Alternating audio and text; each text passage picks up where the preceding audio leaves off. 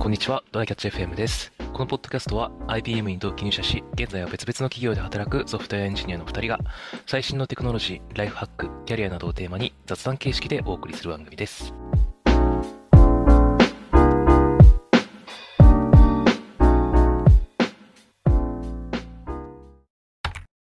細田君は Google マップと Google カレンダー使ってますさすがに使ってますね。さすがに使ってますよね。うんで、これ何年かくらい前にアイコンが一気にこう統一されたじゃないですか、Google カレンダー。あ、そうだね。なんか Google テイストというか、そうそうそうそう。あれがね、いまいち、まあまあデザインとしてはまあ、なんなんていうんだ、デザインとしてはっていうか、まあカラフルでおしゃれかなと思うんだけど、うんこれ使い始めてからもう数年は経つんだけど、いまだにね、Google カレンダーと Google マップを間違えて開くことがね、多発してるんだよねっていう、これわかんないあのね、あの、あスマホの話だよね、これあ、。スマホ、スマホ、そうそうそうそそういう意味では、えっと、僕はあの、い位置をあの決めてるので、あんう。まりね、ああ、なるほどね。こ、このフォルダのっていうか、あの、一番手前のところのここの右側にマップがあって、左側に何があってみたいな。はいはいなるほどはいはい。ウィジェットで、あの、カレンダーを表示してうんるか。ら問題ないけど、ああ、そういうことか。はいはいそうそうそう、もうスマホの、あの、後ろにあるっていうのながるほどねあ。るんだけど、あのね、ただ、Google 系のやつをいアプリの一覧から取ろうとしたときとか、うん。あの、スマホを変えたときに配置し直そうとしたときとかに、 うん。あの、わかる、気持ちはわかる。そう。全部同じじゃねってなる。そう、全部同じに見えるんだよね。その Google、まあ Google マップをうん間違えて Google カレンダーとして開くことはないんだけど、うん Google カレンダーを Google マップ見たいときに開いちゃうことが結構あ って、Google カレンダーのアイコンって、まあ四角なんだよね。四角といううか、んうんわかわかるでしょうんこれがなんかね、その頭の中でなんか、なんか地図っぽく見えちゃうというか、そうだね。うん、なんか、うん無意識色にもなんか全部 Google カラーだし、そうそうそうそう。多分ね、これ、じあの、かいうんアイコン変えてから、その多分 Google カレンダーを開いた瞬間に閉じる人のユーザーの割合ちょっと増えてると思 うな。うんそうね。なんか、うん。じっくり見たら、ああー、これのことなんだなってわかるんだけどさ、そあうだの、ね5つぐらい並んだ時に、パッと見たら全部目が滑るぐらいのレベルのデザインをしてると思う。そうそうそうそう。まあ、あと、あの、PC の方もさ、うんあの Google、Chrome とかで Google、Gmail とか開いたらさ、うん。えっと、右、右上の方にさ、えっと、この、なんだろう、9個の点が正方形状に並んでるアイコンがあって、そこをクリックすると、その Google のサービスが一覧で、こう、ポップアップで出てくるボタンあるじゃないですか。わかるかあなる。ね。これも、まあ、探しづらいよね。 そうね。こうれん何十やねんっていう感じで並んでるし、そうそうそうそでスプレッドシートとかはさ、パッと見てわかることを考えると、う。うんやっ。ぱ Google カラーになんか、このシンプルアイコンってめっちゃわかりづらいんだなって思う。そうだね。せめてなんか、色、その、全色使うんじゃなくて、うん。なんかこう、マップは緑、で、カレンダーは青とかって言ってくれたら、なんか、無意識のうちに覚えていきそうな気がするんだけど、そうね。うんだからスマホの Google Meet うん、は、今僕見たら緑色でしか使われてないから、こういう感じでいいのかな。なるほど。でも結局それ、慣れてる人が見やすいでしかないような気がするんだよな。昔のあうの、ん Goo- Google マップ確か、あの、地図っぽいそうね、地図、はい柄のところになんはかいこう、位置情報ポンみたいなはいは感じだい。った気がするんだけどそんな、感あじれだはった地図だって一瞬でわかるし、そうだね。で、Google Pay はさ、もうな悩んだ末に多分だと思うんだけど、なんか GPay みたいな、ああもう文字だったんだよね、アイコンが。はいで、はいはまだ見やすかったんだけど、ウォレットって名前に変わったんだけどさ、い。ウォレットマジわからんから、これ、 こは いれで財布かどうか判断つかんもん。んかこれだなるほどねみたいな見たりしてる。なるほどね。あーやっぱデザイン、ね、あそうねの、ローソンのパッケージが全部似たようなシンプル系にああ、ちょっと一旦、一回ちょっと炎上っぽい感じになりまし たね。あれと同じ。なるほどね。ままああ、こ確れでか何に。が何かわからん。まあなんか、そのデザイン的にはなんか良さそうには見えるんだけど、実用的ではないみたいな感じだね。そうなんだよね。うん Google のデザイナーですらこんな感じになるんだなっていううんところあるよね。そうね。まあ、それ以外になんかメリットあんのかなわかんないけど、ちょっと調べてみよう。なんでうん、これを、なんか買えないのかっていう、なんか理由はあるのかもしれない。そうだね。うん。はい。っていう、ちょっと、なんて言うんだろう。ちょっと文句を言いたかったという雑談でした。いはい。ね、本題が、えーっと、そうだな。なんか、前に、ちょっとくらい前にサム・アルトマンについて解説したんですけど、うんまあちょっと今回もちょっとお勉強系の配信をしようかなと思ってですね。うんあのーちょっとくらい前にあのボストンダイナミクスについてちょっと気になって、ちょっと調べたっていうことがあったんで、まあ、それのこうシェアをしようかなと思うんですけど、まあ、ボストンダイナミクスってそもそも何かというと、まあ、たまになんかツイッターでそのバズったりしてるのを見たことがある人もいると思うんだけど、まあ、あのうんロボット作ってる企業なんですよね。はいはいはい。うん。まあ、名前の通り、ボストンの会社なのかなうん。本当かちょっと一応調べとこうか。ボストン。あ、でもマサチューセッツ州って書いてあるかあ、ら、そうだね。うん。近いボストンねっぽ。い近いけど、所在地はウォルサムってとこらしいな。なるほど。ボストン、ボストンの近くでしょ同じ州だし。まあまあ、そうだと思う。 うん、そうだと思います。はい。で、えーっと、まあ、その、こういうロボットを作ってる系の企業だと、まあ結構世界でも、その、なんだろう、トップレベルというかフロントランナーみたいな感じだから、まあ、なんか、教養的な感じで知っといてもそうもないかなということで、今日はちょっと調べたことをシェアしようかなと思います。はい。で、えーっとね、まず、創業が2002年ですね。で、うんあの、MIT の人が、MIT の、えーっと、これなんだ、マーク・ライバート博士っていうのが、まあ、作ったと。。はいいうやつで、えーっとね、まあ、もともとその研究してたロボット技術とかを、まあ、実際にその会社にしてビジネスにしようみたいな感じだと思うんだけど、2002年から10、えーやってて、13年に、えっと、Google X、X っていうのかなに買収されたらしいですね。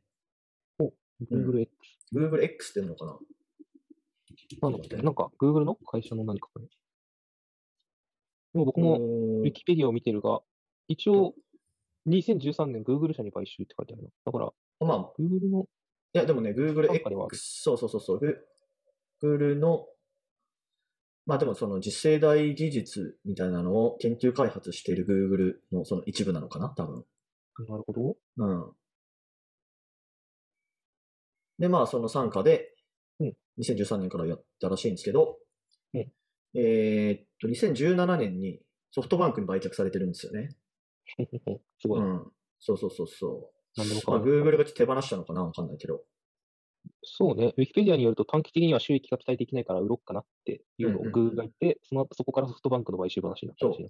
しかも、そこからさらに、えー3年後、2020年に、うんえーっと、ヒュンダイヒュン今ヒュンダイって言わないのか。ヒュンヒョンデあ 今そうなんだ。あ今、ヒョンデっていう、その日本語、日本語で発音するときに、ヒョンデっていう名前になってた気がするな。ヒュンダイですよ、いわゆる。うん。うんそっちの方がちゃんとした発音に近いらしい。うん。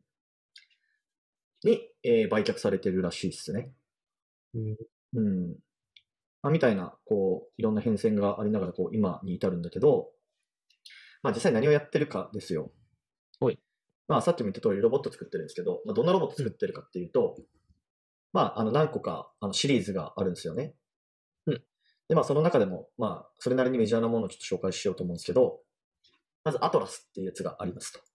はい。で、アトラスは、どんなやつかというと、まあ、それに YouTube で検索してもらうと出てくると思うんだけど、あの人型のやつですよね。うんうん。うん、人型のやつで、えっ、と、なんていうのかな。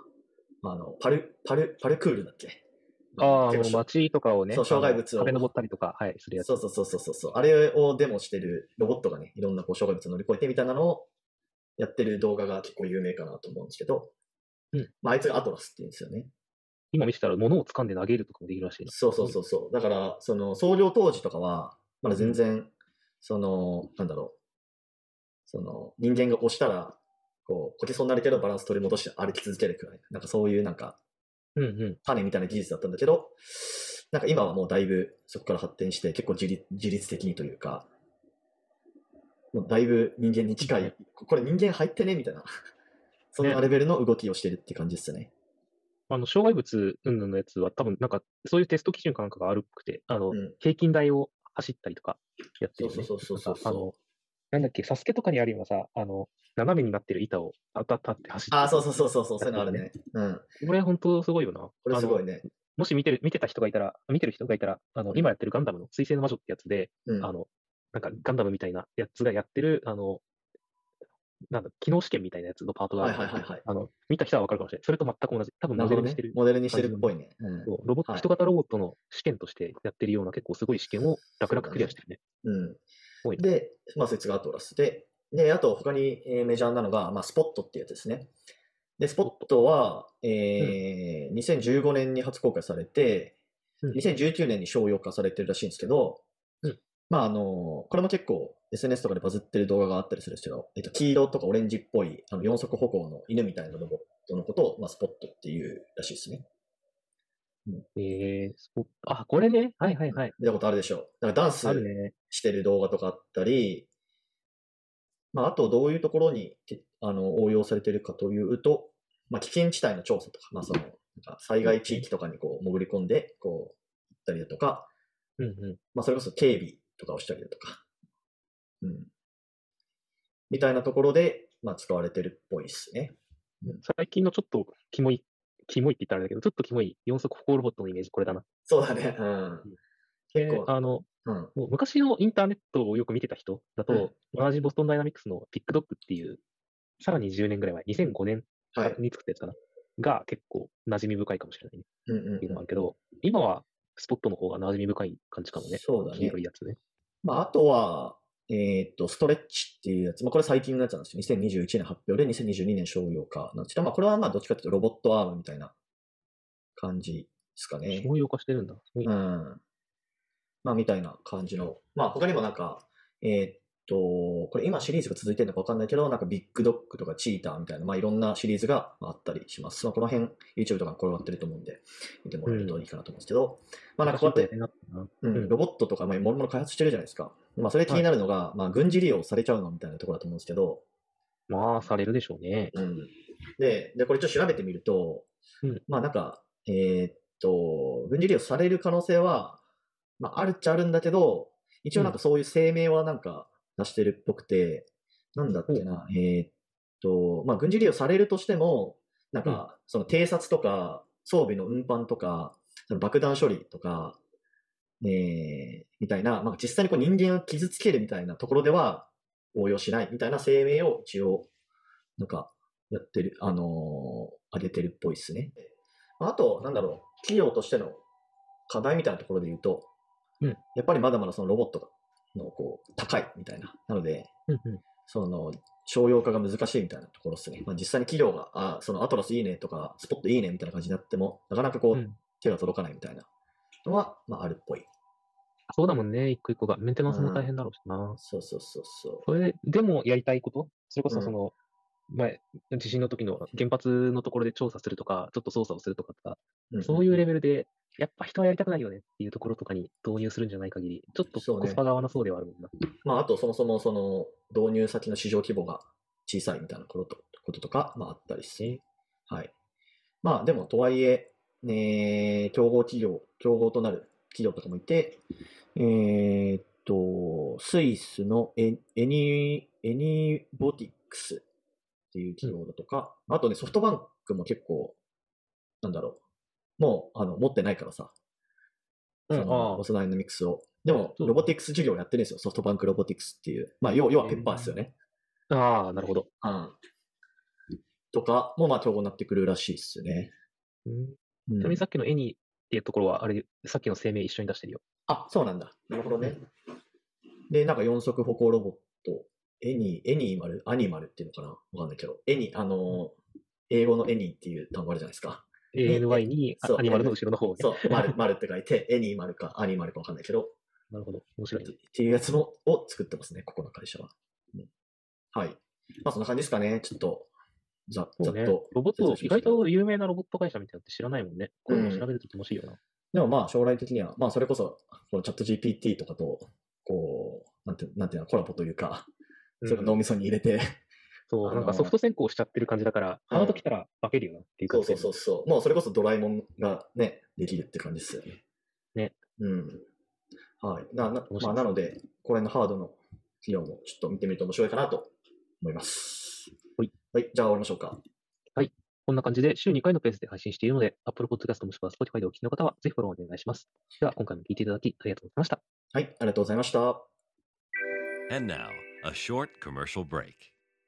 現在エンジニアの採用にお困りではないですか候補者とのマッチ率を高めたい辞退率を下げたいという課題がある場合ポッドキャストの活用がおすすめです音声だからこそ伝えられる深い情報で候補者の興味関心を高めることができます株式会社ピトパでは企業の採用広報に役立つポッドキャスト作りをサポートしています気になる方はカタカナでピトパと検索し X またはホームページのお問い合わせよりご連絡ください